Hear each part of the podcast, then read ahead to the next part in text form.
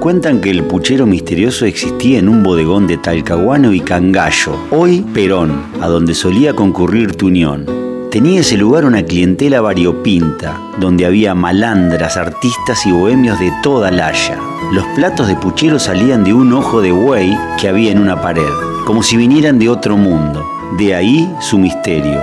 Nunca se sabía lo que podía salir de allí, salvo que era un buen puchero de variados ingredientes. El puchero misterioso, un reducto infame poblado de duendes embriagados de magia y caña legui, el rincón más inmundo con el que hasta los diablos tienen pesadillas. El fétido susurro de una bala en el alma y otras boludeces literarias, con la conducción de Mariana Merlo y Augusto Mónaco. Les convidamos a sentarse antes de que ya sea demasiado tarde. Ya llegaron con ustedes sus infieles oradores. Bueno, estamos en este programa grabado que va a salir el miércoles. Eh, en vivo, digamos, lo vamos a emitir el No, viernes. si es grabado no es en vivo. Bueno, ahora es en vivo. Ahora porque sí si hay, en si vivo. hay algún oyente en In This Right. Moment, mándennos un mensaje, pero en principio es clandestino, este, no, es oficial. Eh, Entonces, ¿qué decimos? Buenas tardes, buenos días, buenas y noches. ahora son, eh, sepa, sepa el oyente que son las 3 y 23 del sábado, eh, del sábado 4, eh, 3 del 4, perdón. las 15, Claro, tal cual. Sí, eh, las, las 15. 23 minutos. 15 y 23 minutos, como Muy bien, dice muy la bien. gallega que da la hora. Bueno, aquí estamos, entonces un programa es el mismo de siempre, pero un poco distinto en Es- el tiempo. Exactamente, eh, tenemos eh, un programa que hemos preparado sobre dos personalidades de la literatura. Por un lado, eh, la vieja amiga Vicky Ocampo, La vieja cheta la vieja cheta, de Recolecta.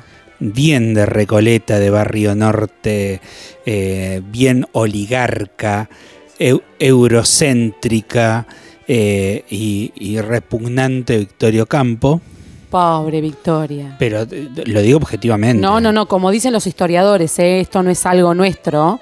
No, no, esto es- son datos históricos, digamos, que vamos a dar. Que contrasta con nuestro payador rojo, Julián Martín Castro, que falleció el 7 de abril, también el mismo año en que nació. Exactamente. Eh, Por eso que vamos a recordar a estas dos figuras. Exactamente, un nacimiento, una Sería muerte. como un, un miércoles de efemérides. Exactamente, un miércoles de efemérides con dos personalidades que contrastan mucho. Por un lado, tenemos, como dijimos, una representante de, la oligarquía argentina eh, que hizo, traer su casa de Europa prácticamente trasplantó su casa Lo de que pasa es que el que tiene plata hace lo que quiere. Esa es la parte que usted no entiende. Sí, hace lo que quiere, con, sobre todo cuando esa plata la hizo con el trabajo de los pobres obreros. Bueno, no sé, yo no viví en esa época, así que no seguí ¿Cómo- tampoco cómo- tanto de lo que dicen nos los libros. las manos. No, porque los libros no siempre dicen la verdad. Me extraña de usted que es tan lector que no lo sepa. Eh, sí, bueno, pero hay cuestiones que exceden Bueno. los libros. Lo que pasa es que su amigo, aquí el, el- el rojo, Julián Martín no Castro. tenía más que un caballo y una guitarra. Entonces ahí viene eh, pobre eh, Victoria, el pobre payador Vicky. bolchevique. Pobre Vicky hacía lo que podía. Sí. O sea, el que tiene plata hasta funda una revista, ¿entiende? La revista Sur, Exactamente. la revista de la oligarquía. Una casa de verano en Mar del Plata. O sea, hacemos lo que queremos con plata. Una casa esa que fue en la época de, trasladada de Europa Exactamente, en la época de, de Vicky y en la época actual. Hacemos lo que queremos con plata. y que tiene una hermosa casita ahí al fondo, como si fuese la cucha del perro para, la, para el servicio. Ah, esa es la casita del servicio. Claro, esa es la casita Ah, de servicio, bien. la que está ahí en... Divina igual, ¿eh? Un lindo Sí. lugar, ¿no? Sí, una... O sea, vos corres la máquina de cortar pasto y está, y está durmiendo la sirvienta. Está Martín con la guitarra. bueno, vamos a ponernos serios, por favor. Acá no se trata de quién tiene más y quién tiene menos. ¿sí? Pero- pero vamos a tratar de, de ver, bueno, qué, qué dejaron en, en la- en la historia, ¿qué nos dejaron? ¿Qué legado? Algo nos tiene que haber dejado, pobre Vicky. Sí. Además de la casita en Mar del Plata. Sí, un golpe de Estado en el 55, por ejemplo. Bueno, pero algo dejó. Algo sí. dejó. Bueno o malo, pero quedó. Sí, sí, sí. Bueno, eso no lo puede negar. No. Bueno, bueno, ahí está. Ahora me gusta. Sí, sí, pero, pero bueno, en serio. Bueno, a ver, cuénteme de su amigo. A ver, ¿qué hizo su amigo? Eh, mi amigo fue un libertario, un gaucho anarquista, comunista, bolchevique, co- que estaba, digamos, del lado de los pobres, en contra de la patronal, con versos inflados de, de anarquía y revolución.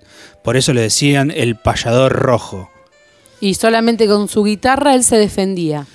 Él eh, componía, sí. eh, de hecho, Horacio Guaraní eh, canta precisamente a Julián Martín Castro. Y vamos a dar un poco de contexto y vamos a ver por qué Julián Martín Castro es todo lo que está bien, mientras que la Vicky Ocampo es todo lo que está mal. Esto es todo el glamour. La Vicky Ocampo Es muy Victoria's Secret. Un estilo así. un día le agarró la curiosidad y le pidió a la madre que la lleve a ver un pobre de cerca, Para ver qué se sentía. para ver cómo era. para ver cómo era. Así que bueno, la Ay, llevaron, cuánta al- maldad, pobre, la pobre lle- mujer, pobre Vicky. Yo la aprecio un montón. la llevaron a, a la habitación de servicio y tenían, digamos, al lado de un tigre Unos de cuantos Bengala. pobres ahí. Para ahorrar espacio la pusieron en la jaula del tigre de Bengala a la, a señora del servicio doméstico. Pobre, pobre, pobre Vicky.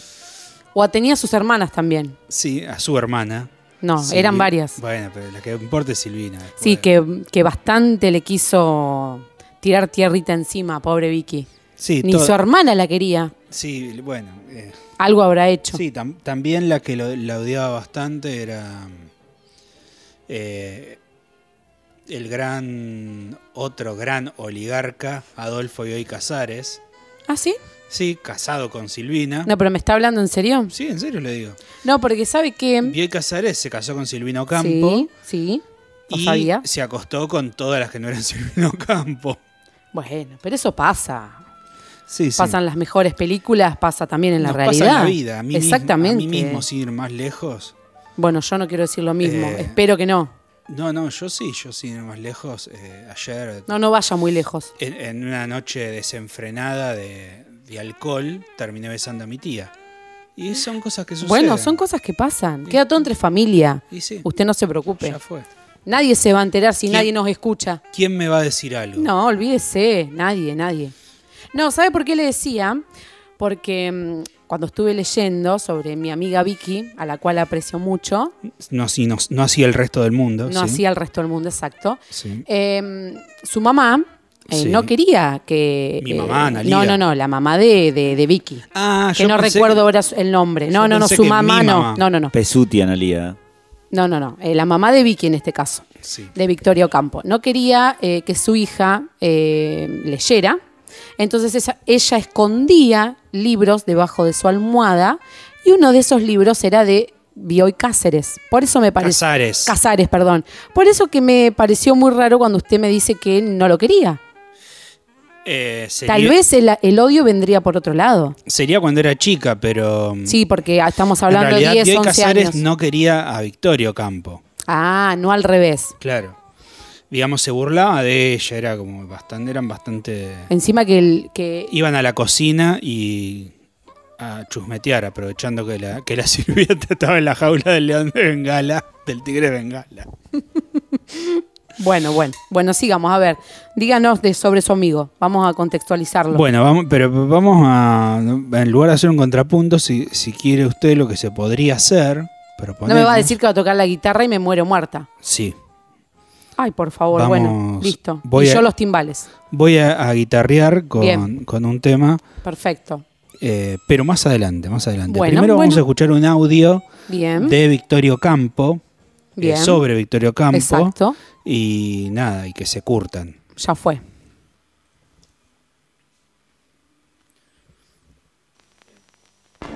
Las revistas literarias casi por definición son efímeras. Sin embargo, hay una revista argentina, Sur, que ha sido realmente un milagro de supervivencia gracias a la personalidad eh, dinámica y muy conocida de su directora, Victoria Ocampo. Está en Londres, eh, ahora que se conmemoran los 35 años de Sur, y ha venido a nuestros estudios para conversar con nosotros. Victoria Ocampo, eh, ¿qué propósitos la animaron al crear Sur hace 35 años? Bueno, se puede decir los propósitos no fueron exclusivamente míos. Este, la cosa empezó con un viaje del escritor americano, norteamericano Waldo Frank, que vino a dar conferencias. Y en esa época más era un muchacho muy joven y traducía las conferencias que daba Frank.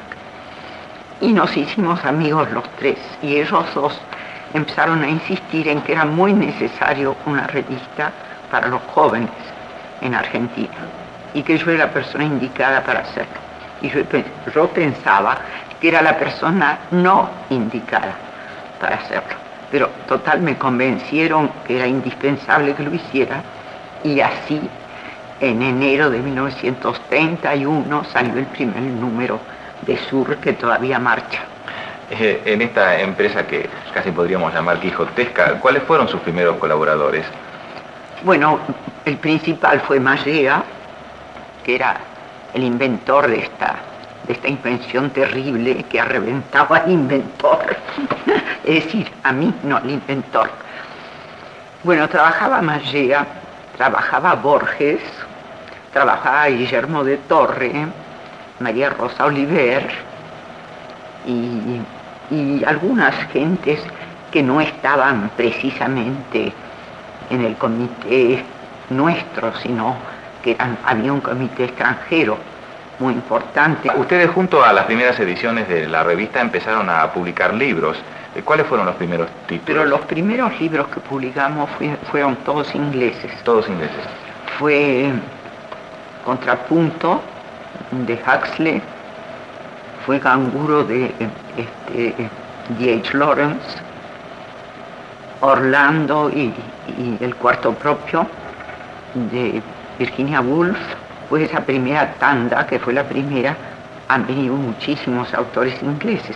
Creo que todo lo más importante que ha habido en Inglaterra, T. Lawrence, que he traducido yo personalmente, el Troquel de Mint, que era una empresa así un poco alocada porque era muy difícil traducirlo.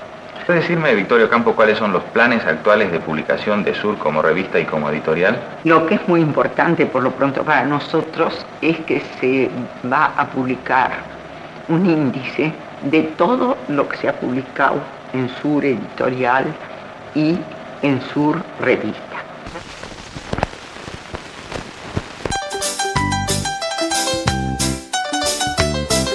El puchero misterioso, una indigestión literaria con lo peorcito del barrio.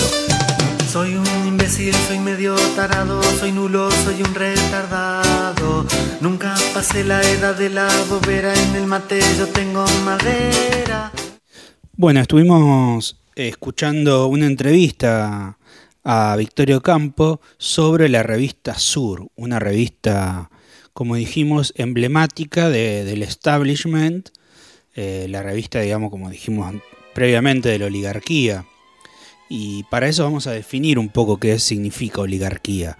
Oligos en griego significa pocos y arquía significa gobierno, por lo tanto la oligarquía es el gobierno de unos pocos. Y precisamente la Argentina fue un país fundado por unas 200, o mejor dicho, del que se apropiaron unas 200 familias, eh, financiadas por Inglaterra primero y por Estados Unidos después, y precisamente estas 200 familias eh, fueron las que gobernaron política, económica y culturalmente nuestro país. En el caso de la cultura, eh, se ven reflejadas o se ven nucleadas, centralizadas en la revista Sur, precisamente. Eh, esto, digamos, escapa a cualquier subjetividad. Realmente Sur fue la revista de la oligarquía, de este grupo selecto eh, pro-inglés, aunque con incursiones de algunos autores de la izquierda, como por ejemplo puede ser eh, Mariátegui, el peruano, eh, que fue un pensador, digamos, del Partido Comunista Peruano y promotor del indigenismo, así como Pablo Neruda, del Partido Comunista Chileno, eh, Federico García Lorca, eh, Ortega y Gasset, etc. Pero fundamentalmente en la Argentina al menos fue el núcleo político-cultural de la derecha, del liberalismo económico. O sea que ni eso hizo bien. Pobre Victoria. Lo hizo bien, digamos, en función de los intereses de, de ella. Le salió tan bien que, que se convirtieron, digamos, en la referencia cultural, sobre todo de la primera mitad del siglo XX y podríamos decir hasta el año 59, en que la intelectualidad era eh, casi, o por lo menos hegemónicamente de derecha, hegemónicamente liberal, hegemónicamente antiperonista, y se va a producir un quiebre precisamente en el año 59 con la Revolución Cubana, en el que va a haber una migración primero al comunismo de, los, de parte de los intelectuales y después al peronismo revolucionario, ya a fines de los 60, principios de los 70. Luego también se funda la editorial Sur, Exactamente. donde se publicaron bueno, varios ejemplares de, de distintos eh, escritores argentinos y no argentinos, y también eh, la propia Victoria, eh, los libros que ella publica, los hace a través de su editorial. Exactamente. Aunque claramente no tuvo el peso que tuvo la revista Sur. Y, y precisamente algo que, que cabe destacar es que en principio es muy, muy raro que una revista en la Argentina literaria dure tanto tiempo, como bien se hizo en la entrevista, y que tenga tanta influencia Tanto peso. tanto peso, porque de hecho eh, se hablaba del grupo Sur, más allá de la revista. Era realmente el, digamos, la embajada cultural inglesa en la Argentina. Sí, e- es más, en la, en la misma entrevista ella cuenta que los primeros libros publicados fueron ingleses. Exactamente. Y Borges, en el cuarto tomo de las obras completas de Borges, Borges lo, eh, reúne todos los, textos de Borges no como escritor de literatura, sino como crítico. Aparecen los prólogos, eh, las reseñas, las, las recomendaciones escritas por Borges y nos animaríamos a decir que un 80% son ingleses. Y de los pocos que hay, por ejemplo, de habla hispana, en general eh, es de personalidades que eh, comulgan con la ideología de Borges. Hablamos de gente como Sarmiento, por ejemplo, como Esteban Echeverría, eh, personas que pertenecían a, a la élite, a la oligarquía precisamente. Y si tal vez la intención de Victoria y este grupo de, de- de amigos, de amigotes que tenía, Sí, era traer esa cultura inglesa a la Argentina para aquellas personas que no tenían la posibilidad de, de- llegar a, de- a esa cultura. ¿Por Es- qué no pensarlo así de esa es, manera? es que era así, Sí, efectivamente. bueno, pero usted está echándole tierra diciendo, no, querían implantar una cultura inglesa. Tal vez no. Y eh, en hay un, pensémoslo así, hay un texto de Borges que es como una especie de monito de circo de, de la revista Sur, al que las Ocampos llevaban a todos lados como si fuese un trofeo, Y el chocho. y el chocho, porque además se le- iban y lo presentaban y él eh, ganaba premios, lo mismo que Mujica, Manucho Mujica Lainez. Y conocía todo de arriba. Exactamente, bueno, Mujica Lainez es una oligarca hecho y derecho. Número uno. Gané esos premios que se llaman. eh, bueno, en fin. Lo dejamos para otro programa. Sí, sí, hablemos más, más adelante de Manucho Mujica Lainez. Pero eh, en el caso, digamos, de, de Borges, Borges escribe un texto que se llama El escritor argentino y la tradición, y en ese texto se pone a. O sea, plantea fundamentalmente que la Argentina es un país nuevo que no tiene tradición. Por lo tanto, dice Borges, nos- nosotros tenemos una biblioteca vacía.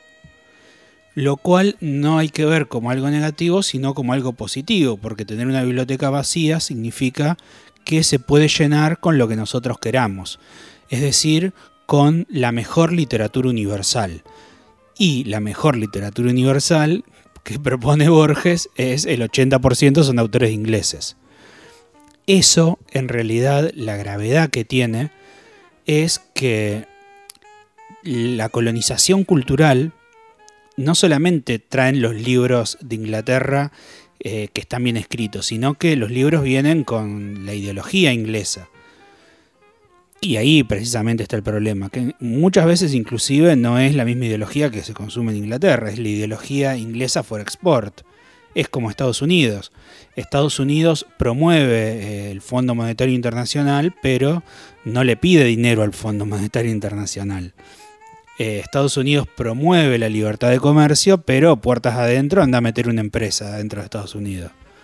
Eh, digamos, es un país sumamente proteccionista, al extremo me animaría a decir, pero promueve el libre comercio. Entonces, en ese sentido, yo, digamos, me decía eh, de una manera humorística, pero lo digo sinceramente, me parece que son los vendepatria culturales de la Argentina, porque son aquellos que vienen a imponer eh, la ideología colonizadora de los países, fundamentalmente de los, de los países aliados en ese momento. Aliados en el sentido de la Segunda Guerra Mundial, ¿no? del bloque de los aliados, que después se llamaron OTAN. Bien, o sea que pobre Vicky, yo la quiero subir a un pedestal y cada vez va más abajo. Y es que en realidad mucha gente sufrió por, esta, por estas personas. O sea, más allá de todo, más allá de que nos pueda gustar a nivel literario, que haya tenido influencia, etc., la realidad es que, eh, digamos, hubo personas que, fueron perseguidas, eh, asesinadas, que perdieron sus trabajos. Eh, yo decía, y realmente es en serio, que en la casa de Silvina Ocampo, en una mesa, esto lo cuenta José Pablo Feynman cuando fue a visitar la casa, que la sirvienta, sirvienta, no empleada doméstica, la sirvienta, le dijo a Feynman, cuando subieron al altillo, en esta mesa eh, se planificó, Isaac Rojas planificó el golpe contra Perón. Es decir, que era un grupo que tenía objetivos políticos y que donde había algún presidente que molestaba a las potencias, eh, ellos como buenos agentes del imperialismo inglés situados en la Argentina, operaban en contra de, estos gobiernos. Eh, tanto Perón como Irigoyen, que fueron destituidos, no, no fueron derrocados por sus errores, sino que fueron derrocados por sus aciertos. El principal problema es que la Argentina en tiempos de Irigoyen y en tiempos de Perón floreció. Y eso es algo que las potencias no podían permitir. Winston Churchill lo decía. No es algo que estemos inventando nosotros. No, no, no, nada inventamos. Hay que evitar que, la Argentina se convierta en potencia, decía Winston Churchill.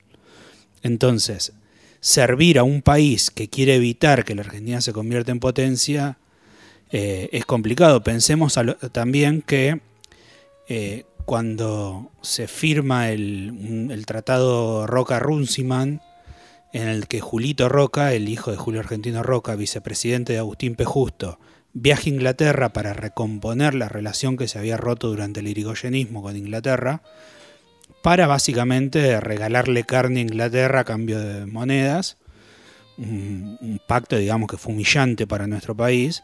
Cuando vuelve en el discurso Julito Roca dice, la Argentina ha vuelto a ser la perla más brillante de la diadema británica. Es decir, hemos vuelto a ser eh, la puta favorita de, Inglaterra. Así que...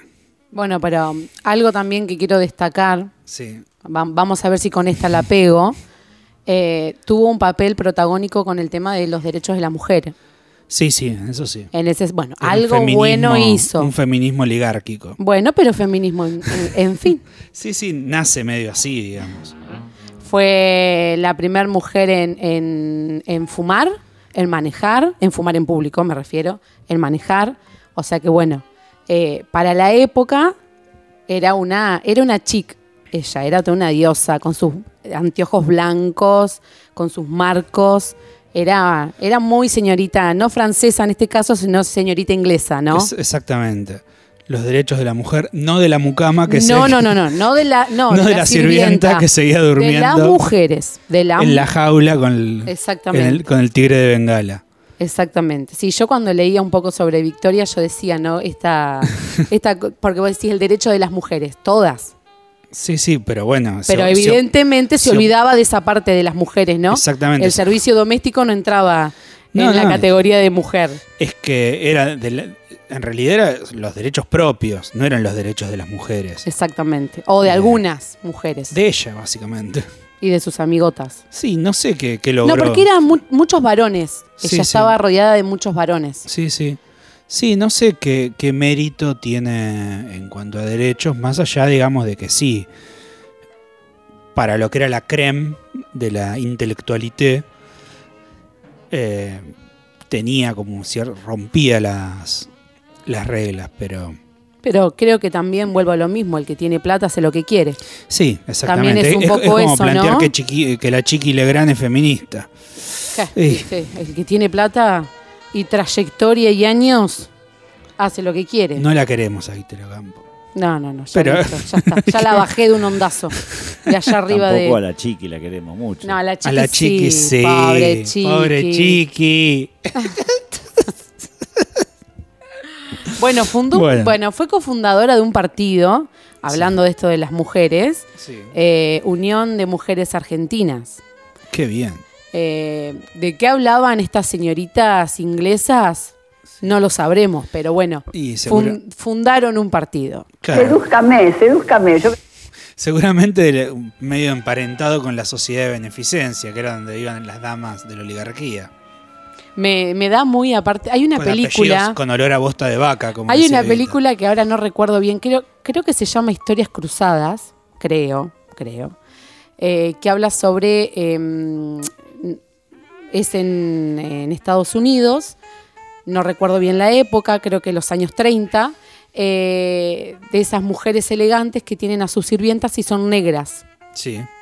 Entonces hay una chica que se va a estudiar periodismo, blanca ella, y eh, quiere escribir sobre la vida de estas mujeres y cómo ellas ya nacen, eh, las niñas ya chiquititas, ya saben cuál va a ser su destino, ¿no? Su vocación, ser empleada doméstica. Y, y re- y llegan ellas, eh, esas señoritas inglesas con sus guantes blancos y su- sus pie, le dicen allá, a juntarse a estas reuniones. Y cuando hablábamos de esto se me vino esta película a la mente, ¿no? De, ¿de qué hablarían? Nada. Boludeces, porque la verdad que no, no nada productivo, Y no. nada productivo, pero bueno, justo se me vino a la mente esta película. Pensémoslo así, ellos eran los que tenían el poder y sin embargo las cosas no cambiaron en absoluto. Entonces, evidentemente no, no había no nada hicieron nada bueno.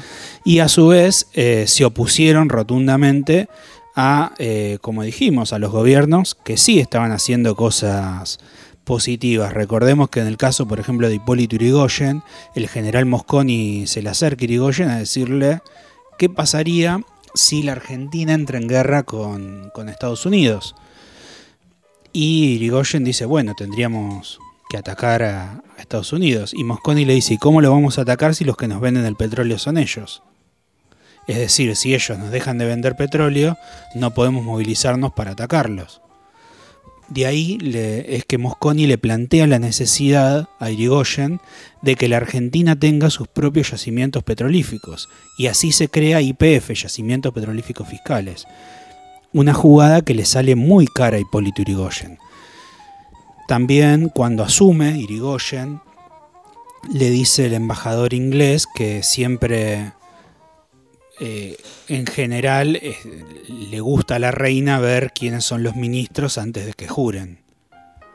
Que suele ser una costumbre en la Argentina. Mandar una carta con los ministros a la reina de Inglaterra para que lo supervise. Irigoyen le dice, bueno, esa costumbre se terminó hoy.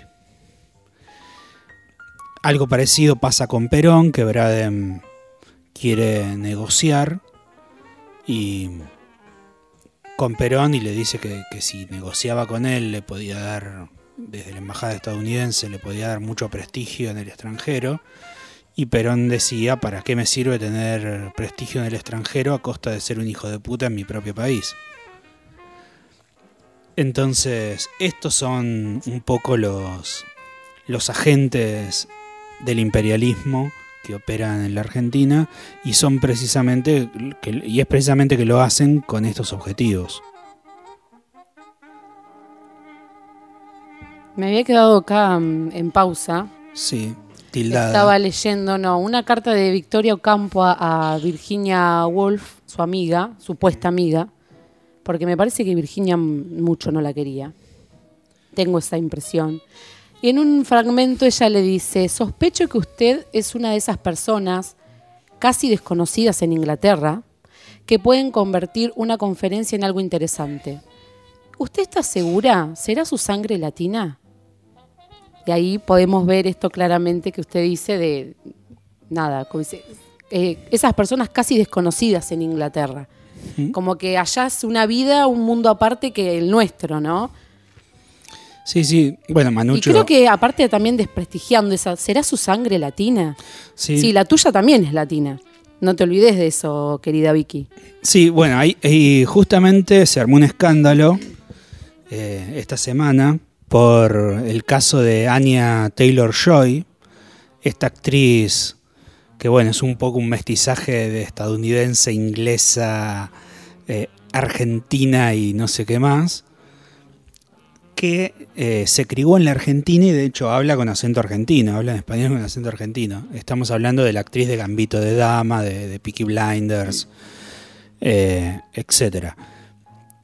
Y eh, una revista estadounidense titula, la titula como, la califica como la actriz de color. Bueno, todos los latinoamericanos para los estadounidenses somos de color. Es como casi, Bueno, su amigo, aquí el, gui- el guitarrista rojo, sí, él hablaba también de algo de esto, del mestizaje. sí, exactamente. Así que bueno, esto está bueno como para ir fusionando un poco los dos temas. Él hablaba de esto de por qué se lo tiene al gaucho como esa persona mestiza o de color, cuando realmente no, no lo es tan así. Exactamente. Por eso vamos a hacer una pequeña pausa con un tema de Palito Ortega que ya prepa- tiene... pre- no, un chiste. Eh, un tema random que, que nos va a poner Vallita. A ver, un tema random, me decís, pues, eh, que dice payador te va. Dale, escuchemos Payador de Así ya Julián. Martín Castro para, para ver lo que se viene, interpretado por Horacio Guaraní.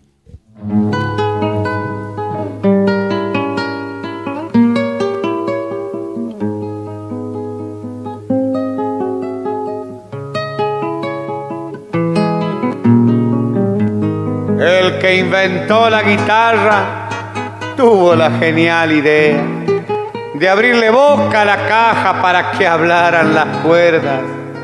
Y fue el payador rebelde el que pulsó la vihuela y cantó con valentía la injusticia de la época. Que hay quien la canta ignorando y quien la oculta a sabiendas.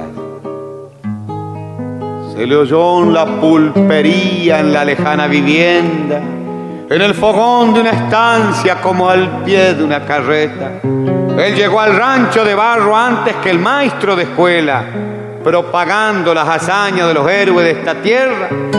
El payador fue el intérprete de la gloriosa epopeya. El bardo de aquellos tiempos era como una gaceta, una cartilla cantando las cinco primeras letras. Él cantó los episodios más gloriosos de la enseña y toda la guerra gaucha después de la independencia. Él las divulgó en la pampa en sus viriles cuartetas. Fue en los tiempos que a rebenque imponían la obediencia y acallaban las palabras en los cepos de cabeza, cuando al gaucho lo mandaban a servir a la frontera, padeciendo en los fortines hasta dejar la osamenta, que fue blanco de una bala, puntería de una flecha. Pero al preguntar cantando al compás de las seis cuerdas, ¿por qué al gaucho se le daba tan amarga recompensa?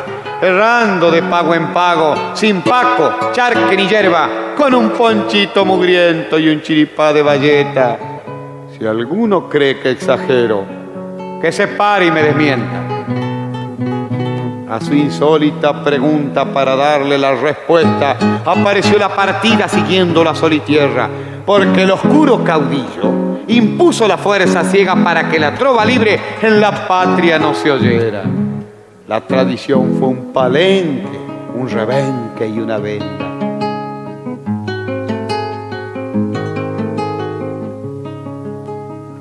Mas como los bardos de antes no eran de arriar con las riendas, no eran de arriarlo, repito, porque las tenían bien puestas.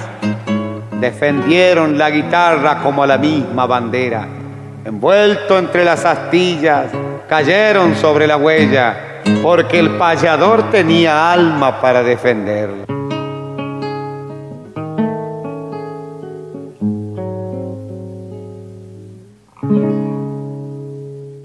La charlatana de al lado me imiten todo. Yo hago puchero, ella hace puchero. Yo hago ravioles, ella hace ravioles. Que mira, ¿viste la casualidad? Olvida el teléfono.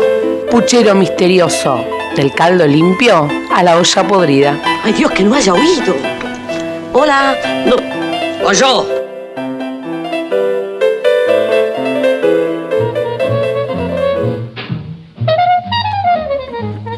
Bueno, volvemos entonces con eh, nuestro queridísimo Julián Martín Castro, el payador rojo, A el ver. payador bolchevique. Sí, decía el A que- ver usted que sabe tanto, a que no sabe dónde nació su querido amigo. En usted, en Merlo. Bien, hice los deberes. Exactamente. Así que Él decía así, nací en el pueblo de Merlo, provincia de Buenos Aires, disfruté de los donaires y su belleza rural, aspiré el perfume agreste perdón, de sus pampas exquisitas, de tréboles margaritas y el encrespado cardal. qué bien, qué Pero, bien. Una genialidad este señor, Casi tan bien como el, el separador de, de poesía social. que nunca apareció. ¿Qué pasó, Vaya? ¿Dónde está usted? Poesía social. Un bloque cargado de comunismo, bolcheviquismo, leninismo, socialismo utópico y Coca-Cola Light.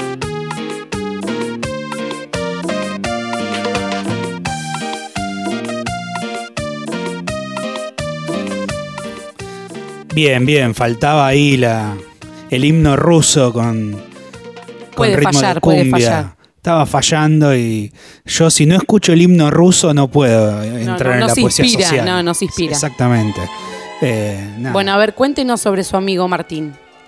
Eh, Julián Martín Castro nace en 1880, eh, digamos, es una época fines del siglo XIX, o sea que a principios del siglo XX empieza su producción en un contexto en donde había aluviones inmigratorios y los inmigrantes no solamente que llegaban cargados de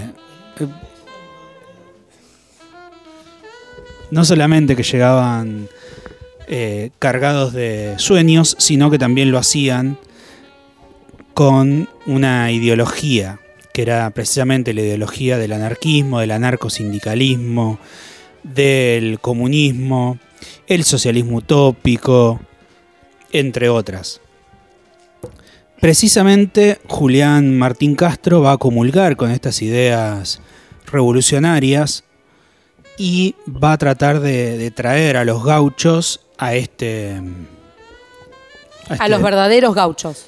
Gauchos ingleses no había, ¿no? Sí, eh, Como la había, amiga Vicky no. había gauchos Gaucho, ingleses. gaucho. Gaucho, chimichurri. Eh, sí, de hecho, como dijimos, el chimichurri, por ejemplo, es... ¿Qué pensaría nuestra amiga Vicky de este gaucho? Es que fue un problema porque en realidad se- eh, la idea de Sarmiento era importar inmigr- inmigrantes y estos inmigrantes que llegan a la Argentina, inclusive aquellos que venían, digamos, de la- las colonias holandesas, alemanas, inglesas, eh, que tanto le gustaban a, a Sarmiento, al llegar a La Pampa se agauchan eh, y tenemos al gauchito Johnson. Entonces, eh, era un tema, porque en realidad, en lugar de traer la cultura, la tierra como que se los termina comiendo a estos inmigrantes.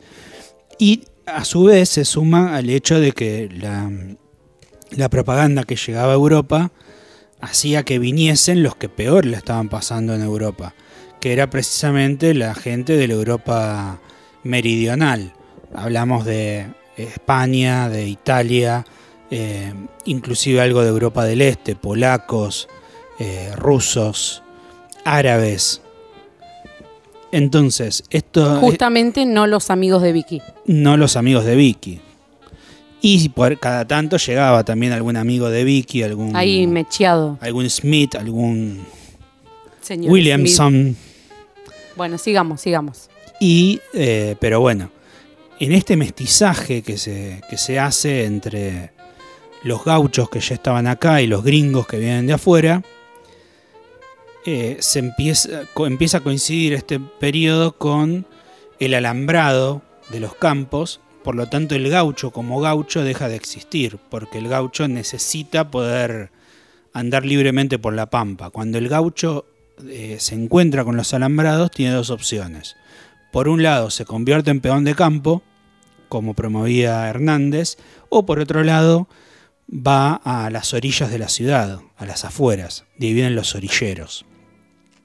Estos orilleros, estos compadritos, se empiezan a, mezclar con los inmigrantes y un poco de ahí sale el tango, en los cabarets, en, esta cultura. Y precisamente eh, hay un, texto que me parece muy importante para relacionarlo en este contexto con Julián Martín Castro, que es eh, El Paso de los Libres, relato gaucho de la última revolución radical de Arturo Jaureche. En él, Jaureche habla de aquellos de los radicales irigoyenistas que intentaron hacer una, una revuelta contra Agustín P. Justo en 1934, que fallaron porque Agustín P. Justo los esperó con el ejército y las ametralladoras y Y chau. no había forma de, de pelear contra las ametralladoras. Y... Pero bueno, eh, Jaureche dice que el gringo eh, empezó a sentir la patria como propia y el gringo empezó a adueñarse de la misma lucha que el gaucho.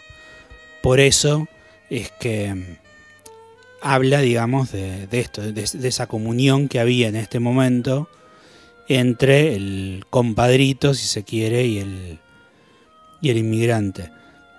De hecho, también, bueno, hablando de- del... Hay un tango que, que muestra muy bien este quiebre.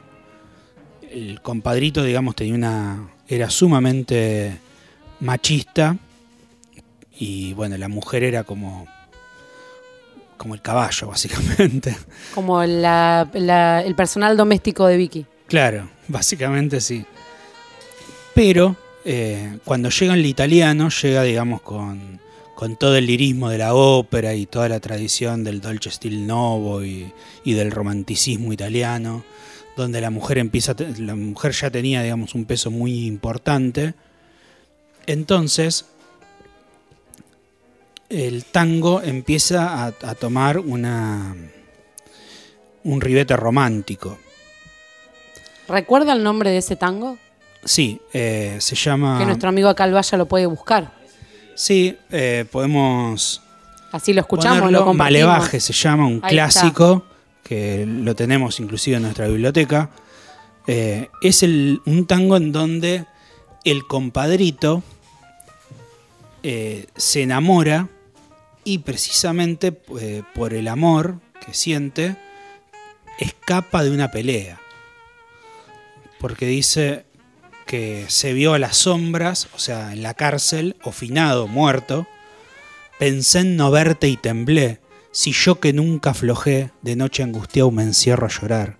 Decí por Dios que me has dado, que estoy tan cambiado. No sé más quién soy. El malevaje extrañado me mira sin comprender.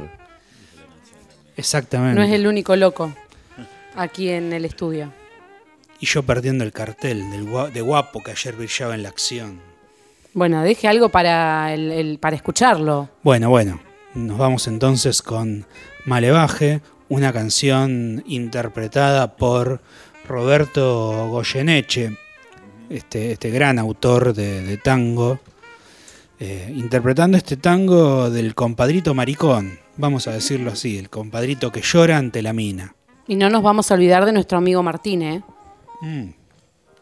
No, no, después volvemos Lo traemos a colación. con, con más ¿Por qué cuando dijeron maricón, nada, nada que ver? Julián No, Mar- no, no, no, no. Martín. Ro- No, por favor. No, pero estás acusando, me parece No. eh, injustamente. ¿Sonó así? Sí. Ay, qué feo de mi Sonó parte, así, ¿no? sí. Sonó No, no, horre- no. horrendamente. Bueno, usted le echó tanta tierra a mi amiga Victoria que muy yo algo tenía que decir muy- de su amigo. Muy discriminatorio. Discúlpeme, discúlpeme. ¿Vamos con Goyeneche? Vamos, sí, por favor.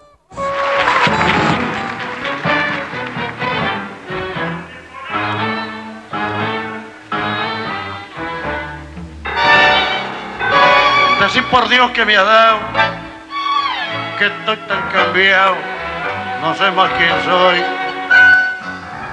El malevaje extrañado me mira sin comprender, me ve perdiendo el cartel de guapo que ayer brillaba en la acción. No ves que estoy embretado, vencido y bañado a tu corazón.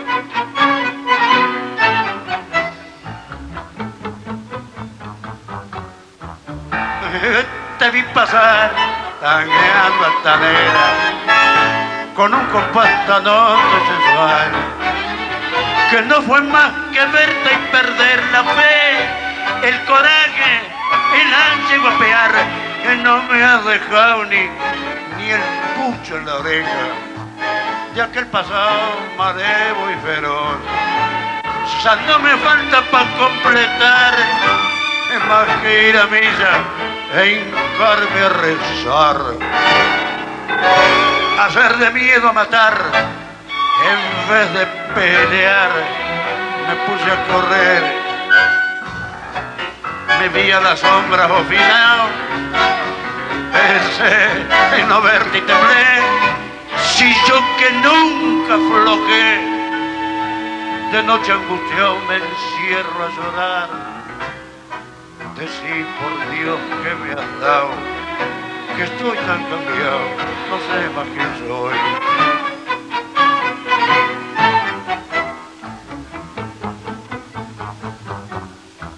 Te vi pasar, mangueando tanera, con un compás tan hondo y sensual. Es que no fue más que verte y perder la fe, el coraje, el ansia y guapear. No me has dejado ni el pucho en la oreja de aquel pasado marevo y feroz. Ella no me falta para completar, es más que ir a misa, es hincarme a rezar. Te amaba como loca. El puchero misterioso. Un menjunje donde la marginalidad y la literatura son una misma cosa. ATR perro cumbia cajetea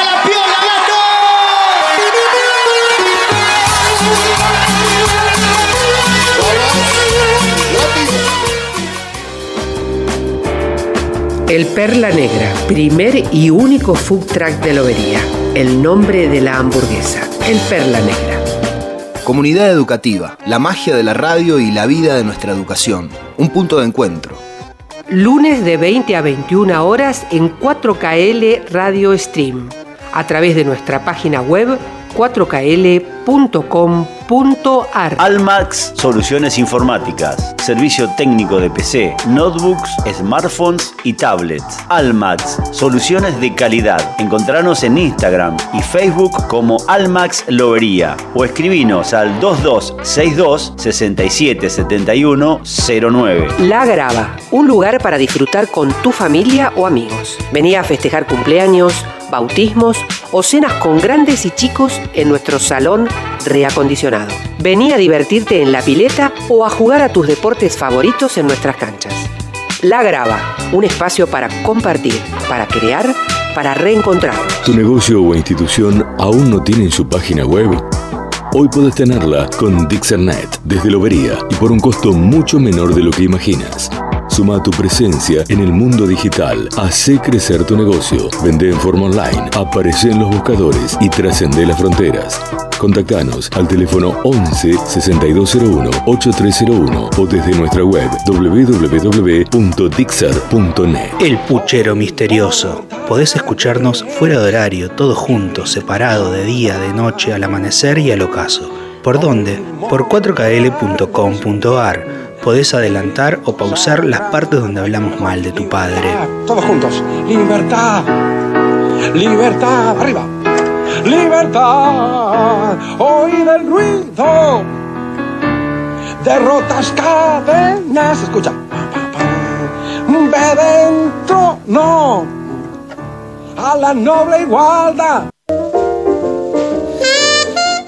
Bueno, estamos aquí, ha llegado Juan Guaslet, que nos vino a visitar, y me dijo, ¿por qué Augusto en lugar de, seguir con tanto comunismo, con tanta efervescencia roja, no te lees La Duda? Eh, que es precisamente un poema de, Julián Martín Castro. Eh, es, un poema, digamos, más bien de, índole amoroso, más que político. Así que se lo podemos dedicar a alguien. Eh, no sé, usted a quién, se, a quién le gustaría dedicarle. Y este déjeme que lo escuche y después le digo. Bueno, se, Después le cuento. se trata de infidelidad. Por eso, ¿ves? No quería meter la pata. Menos mal. De un, con un tal, o sea, aparentemente una eh, señorita llamada Eva, que estaba... Tan perfectito no resultó ser su amigo, ¿vio? No, no, es que no, no se trata de una infidelidad que él haya cometido, Bueno, va- sino bueno. una infidelidad de la que él eh, fue víctima. Sí, que él. Ah, o que a él le contaron, porque ustedes nunca hacen nada. No, no, en este caso te, te comento. Bueno. Eh, se trata Eva, que vendría a ser como la novia de él, se va con un tal Almada. Hugo Almada, dice el Vaya, a lo mejor puede ser. Hoy lo pusimos en duda, por ahí podía ser Hugo. Ent- Estamos tratando de Habría ver. que hablar Bueno, habrá Si que bien Hugo tiene sus preguntarle. años, Sí, no sé si da. claro. No, claro, tan- capaz que podría ser el padre de Hugo Almada. Puede o- ser, el abuelo de O Hugo. el abuelo, o el. Sí. Pero bueno. si o algún Hugo. Así que le pedimos a los oyentes que escuchen con detenimiento el poema y si saben de algún Hugo, de alguna Almada, perdón, Ah, eh, involucrado en, esto, en este en escándalo amoroso. Sí, por favor que nos lo haga saber. Bien, bueno, vamos a escucharlo, a ver. Dice, ¿cómo supe les diré? Viví espiando una duda, huella de una burda muda, que mucho tiempo rastreé. Duda que yo la campié hasta que la descubrí, y cuando la conocí quería desconocerla, negarla a gritos, no verla, volverla a arrancar de mí. Tenía duda de Almada, sin ver ni hallar otra prueba, más que la sonrisa de Eva y una profunda mirada. No les oí decir nada, pero el silencio habla igual. Él de mirada sensual, ella indecisa y sonriente, plegaba distraídamente los bordes del delantal. Después de esa escena muda que vi entre Almada y Eva, nunca conseguí otra prueba que superara mi duda. Siempre la sospecha cruda atormentaba mi ser y tentado por saber, un día le urdí una trama y le descubrí a mi dama la ingratitud del querer. Se arma- acá se arma el quilombo, este es el nudo narrativo de la historia. Vamos a ver Déjeme decirle que un perseguido. el amigo. Un perseguido. Y, pero ya Un don- paranoico, ¿no? Exacto, Paranoico, ¿no? Sí, no. ya donde Almada te Después mira lo podemos te- analizar esa cuestión. Sí, donde, ¿sí? donde Almada te mira sensual, da para la duda. Dice, él el de mirada sensual y O sea ella... que a él también le gustaba un poco Almada, ¿no? No, pero de- de- claro, Claro, porque él no dice hacia quién iba dirigida esa sensual, mirada sensual. y- y- pero bueno, es o como... sea, está- hasta él está dudando justamente. claro. O de sea, su hombría de payador. es que no sabemos si en realidad los celos los tenía de su esposa o de O de él, que la miraba a ella. Claro. Bueno, ¿Qué mirá, mi esposa, gato? Vos sos mío, Almada. toma. Bueno, y ahí va- vamos a ver cómo, cómo se resuelve este, este conflicto. Vamos, vamos. Este- esta historia de enredos. Una vez maté un potrillo y algo se cruzó en mi mente. Tenía con sangre caliente hasta el mango mi cuchillo. Monté sobre el doradillo y al galope me largué. A la querencia llegué con el cuchillo en la mano. Como ensayando de antemano secretamente le hablé. Tomá, limpia mi cuchillo, que recién en la bajada peleé con mi amigo Almada y como hombre lo maté. Panza arriba lo dejé por indecente y zafao, porque me dijo el malvado que contigo eras, conmigo eras infiel, que tu cariño era de él y por tu honor lo he matado. Tomó el cuchillo azorada y sobre la parte roja cubrió de besos la hoja, diciendo desesperada, esta es la sangre de Almada y Almada es mi único amor. Yo entregado, entregando el sinsabor y ella clamando a su amante, compartí unos instantes el más horrible dolor. Le dije, encontré quebrado el potrillo de la overa y para que no sufriera, con este lo he degollado. Podés vivir sin cuidado, que si hay una herida aquí, es la que has abierto en mí, al saber que sos de Almada, porque no hay peor puñalada que la de perderte a ti. Duda que vive escondida, es mejor no esclarecerla. Cuantas veces por saberla se llora toda una vida, siempre una duda sabida nos abre una cicatriz, una verdad en un tris oscureció mi pasado, pues mientras vivía engañado, yo era un hombre más feliz. Bueno, un, un poema extraño, que, que Que fo- se joda. que fomenta, digamos, la... ¿Para qué se puso a investigar? Se mezcla El todo que igual, busca, busca, busca, encuentra. Se- se- hay mucha, Sí. mucho para hablar en este texto. Mucho, mucho. Eh, bueno, en un momento le dice, toma, limpia mi cuchillo que recién en la bajada peleé con mi amigo Almada y como hombre lo maté. Acá eh, ya podemos hablar de cierto, cierta contemplación a la mujer. ¿Por qué? Eh, por ejemplo, porque culpa al hombre y va a matar al hombre. Sí, pero le dice que le limpie el cuchillo. ¿Por qué no lo limpia él? Y es una forma simbólica. Mm, Se, vio- se ve que no viste el padrino. No. Bueno, Hace mucho que no veo a mi padrino. De pagarle con su propio veneno. claro, o sea, tiene Algo que ver. así, es una indirectamente, cuestión ¿no? simbólica. La quiso, la quiso enredar, pobre chica. Ahora, cuando le An- claro, analicemos lo que era, lo que era la, la poesía, digamos, eh, de, de cornudos de principio en del ese siglo siglo, XX. claro, claro. Este, en este caso, un soneto. Bien. Eh, La temática se llama así, el, el cornudaje literario. Servite. Hoy le llaman gorreado. El gorreado, sí, el gorreado. Acá tenemos el caso de otro gorreado y vamos a ver cómo resuelve el, asunto, como quien dice. La encontró en el bulín y en otros brazos. Sin embargo, canchero y sin cabrearse, le dijo al gavilán, puede rajarse, el hombre no es culpable en estos casos. Y al encontrarse solo con la mina, pidió las zapatillas y ya listo. Le dijo cual si nada hubiera visto, se vamos un par de mates, Catalina. La mina jaboneada le hizo caso y el varón saboreándose un buen faso la siguió chamullando de pavadas. Y luego besuqueándole la frente, con gran tranquilidad, amablemente, le fajó 34 puñaladas.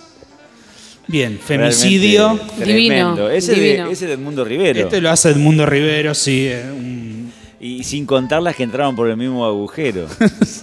34 es...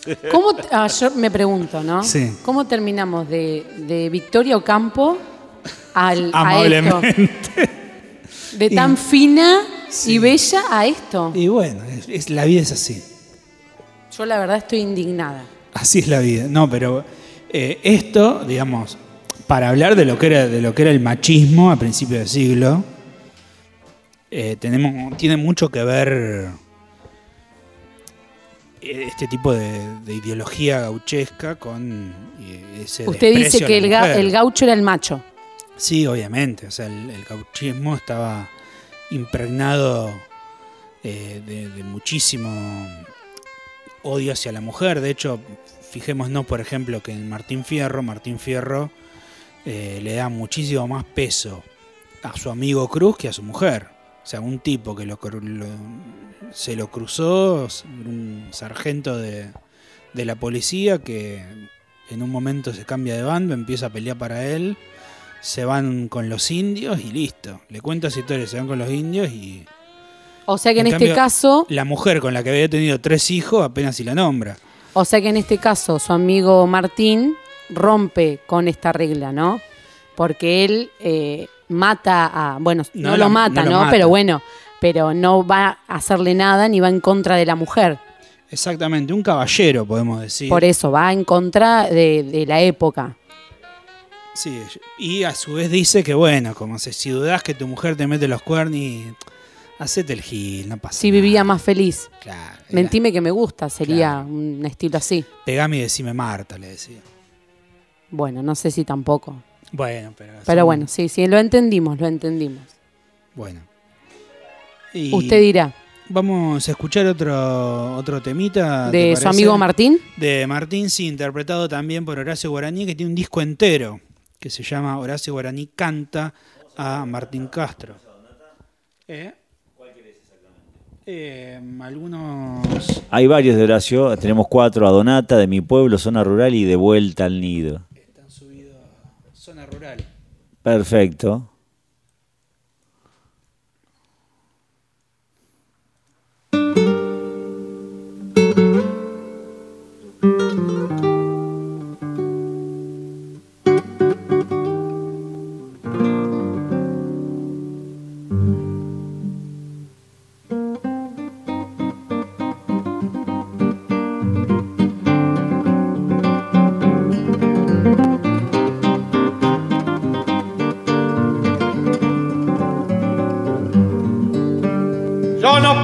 Pertenezco a nadie, ni me enriedo en ningún credo.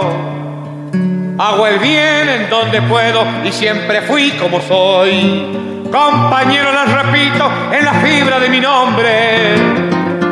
Conservo un poquito de hombre, aunque ya viejazo estoy.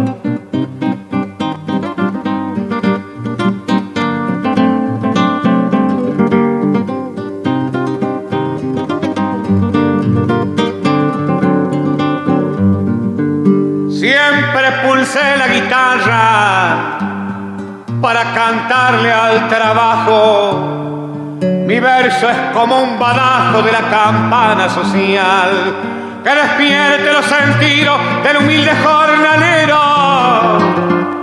Al empleado, al barrendero, lo mismo que al peón rural.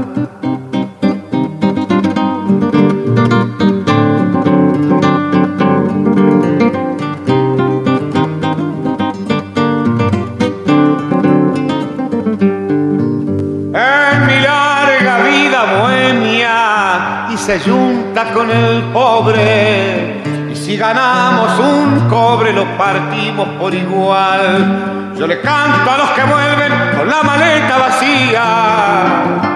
Después de andar todo el día sin conseguir un jornal.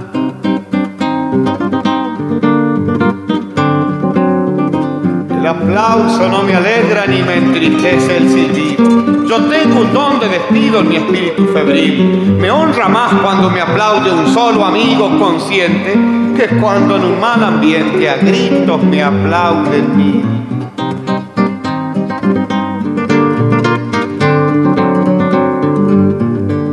Yo duermo toda la noche con mi serena armonía, convencido que en el día no hice ninguna maldad. Me levanto dispuesto a serle útil a cualquiera. Yo no le pongo barrera a la solidaridad.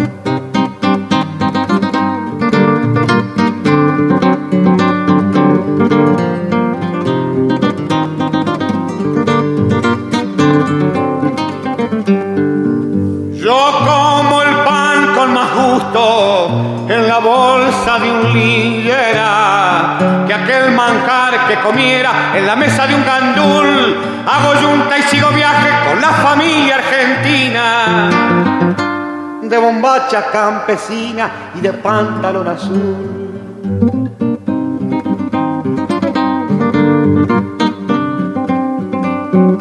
Por eso no valgo nada entre las reliquias criollas. Quizás sea entre las joyas un diamante sin pulir. La humilde fama que tengo la he conseguido escribiendo, divulgando, difundiendo y siempre haciéndome oír.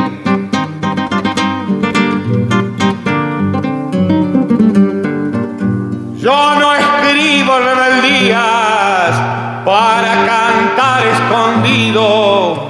Por eso he sido leído y aquí se me oye cantar. Si la rebeldía se esconde, es reliquia de museo. Mi canción es de arte pero es grito popular.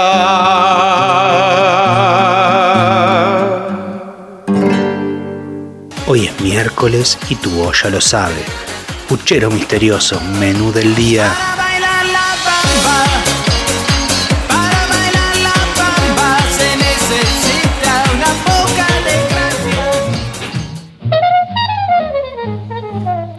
Bueno, bueno, bueno, y vamos terminando este programa, que es el puchero misterioso número Nueve. Oh, ¿Nueve? Sí, nueve, obvio. Nueve.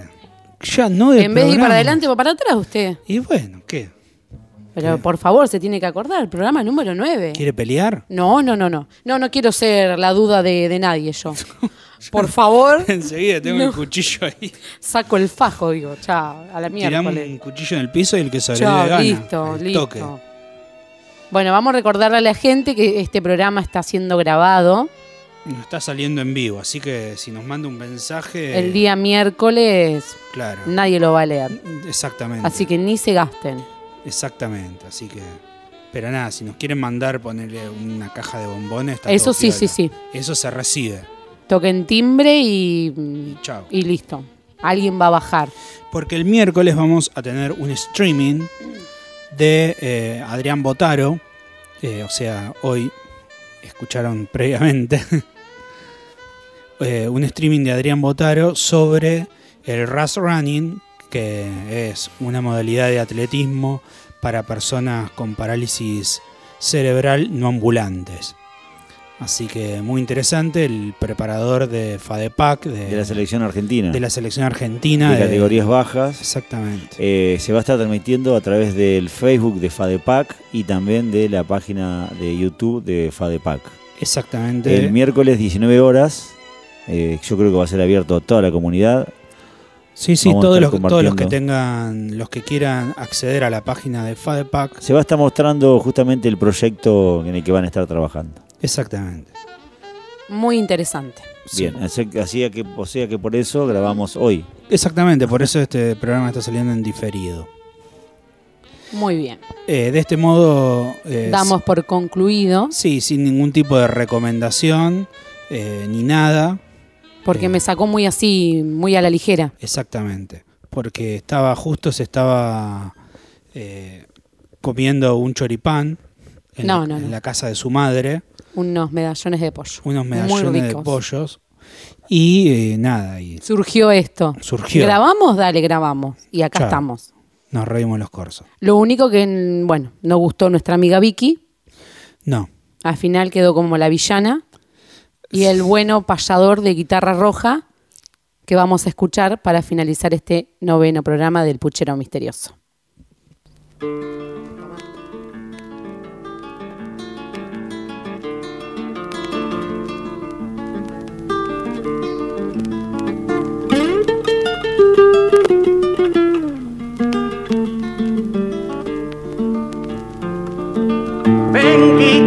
Libertaria, libertaria y redentora, del que sufre, del que llora, del delincuente y el paria. Tu acorde no es una plegaria, el servilismo indecente, el bardo altivo y valiente, cuando te pulsa en sus manos.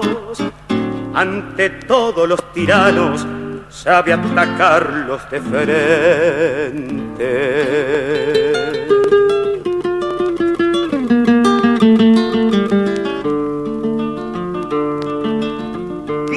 Que entre mis manos vibras y ruges conmigo, fiel amiga de este amigo, pregón de versos humanos. Y en tus trinos soberanos, el libertario cantor se inspira en versos de amor, de rebelión y templanza, augurando una esperanza en los hijos del dolor.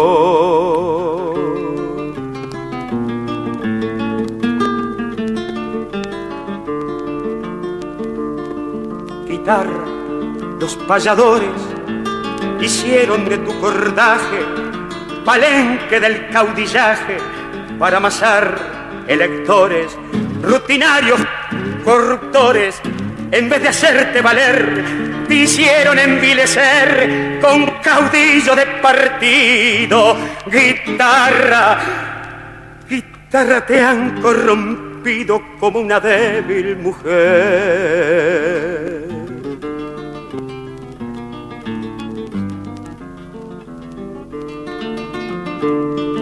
Guitarra, si en mi vejez llegara a serte profano, quisiera ser un insano, sin vista y en la mudez, si pierdo la rigidez del convencido varón, antes de serte un baldón, coyunda para tus notas. Quiero, quiero ver tus cuerdas rotas, quebrado tu día pasó.